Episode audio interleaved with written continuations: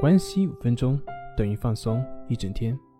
大家好，我是心理咨询师杨辉，欢迎关注我们的微信公众账号“松塑心灵心理康复中心”。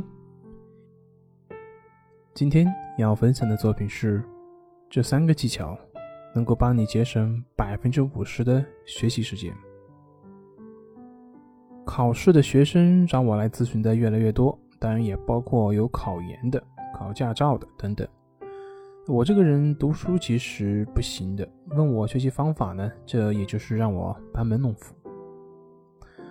当然话是这么说的，但是还有很多人去问我啊，像一些怎么去学习心理学啊，等等等等。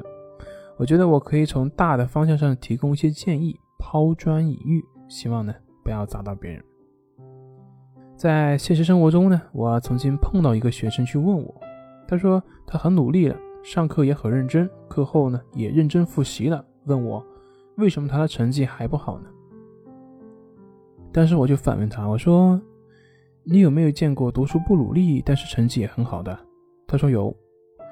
那我说你有没有见过上课不认真，但是成绩也有很好的？他说有。那你有没有见过？课后不复习，成绩也还很好的呢。他说也是有的。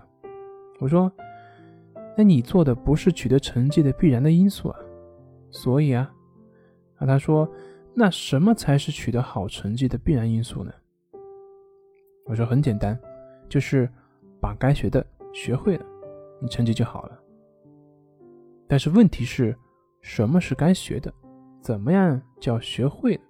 你得把这些明确。明确好之后，自然就学会了。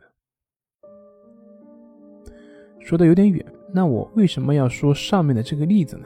其实，很多时候我们的学习都是很盲目的，都是按照自己的习惯性的认为去学习。如果你学习的目的没有弄明白，就一味的学习，这就跟去打仗你没有战略目标是一样的。即便你的战术再厉害，最后也只是事倍功半。这种盲目性的是大部分人的精神的惰性，就跟我们种树一样，主干和枝叶一定要弄明白。只要主干得到充分的营养，树枝自然就能发展。相反，如果你的重心放在枝叶上，那即便你累死累活，那也不过是徒劳。知道自己该学什么，什么东西是次要的，什么东西应该精通的，能做到这些。你的学习焦虑自然能够超越一半以上的人，这就是我讲的第一点，从战略上来讲的学习之道。接下来从战术上面来讲，如何能更好的学习？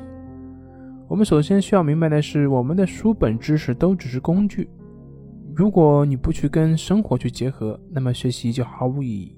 我们不要把学习本身当做一个目标，学习只是为了让你能够做到某件事情而所用的手段而已。也就是说，要有目的的去学，而运用就是最好的学习方式。这样的学习呢，才比较容易有趣味性，同时解决这个目标呢，也能够带给你很好的一种成就感。学习的第三点呢，就是要有时间的限定。比如说，我以前读英语的时候，总是会很容易去走神，后来呢，给自己限定的时间要读几遍。或者是要求要背诵等等的这些要求，给自己限定了时间之后呢，发现我的注意力明显会集中了很多。这就是我所说的第三点，要有时间的限定。那由于时间的关系呢，这几点我也只是点了一下，没有办法去延伸的去具体的去说。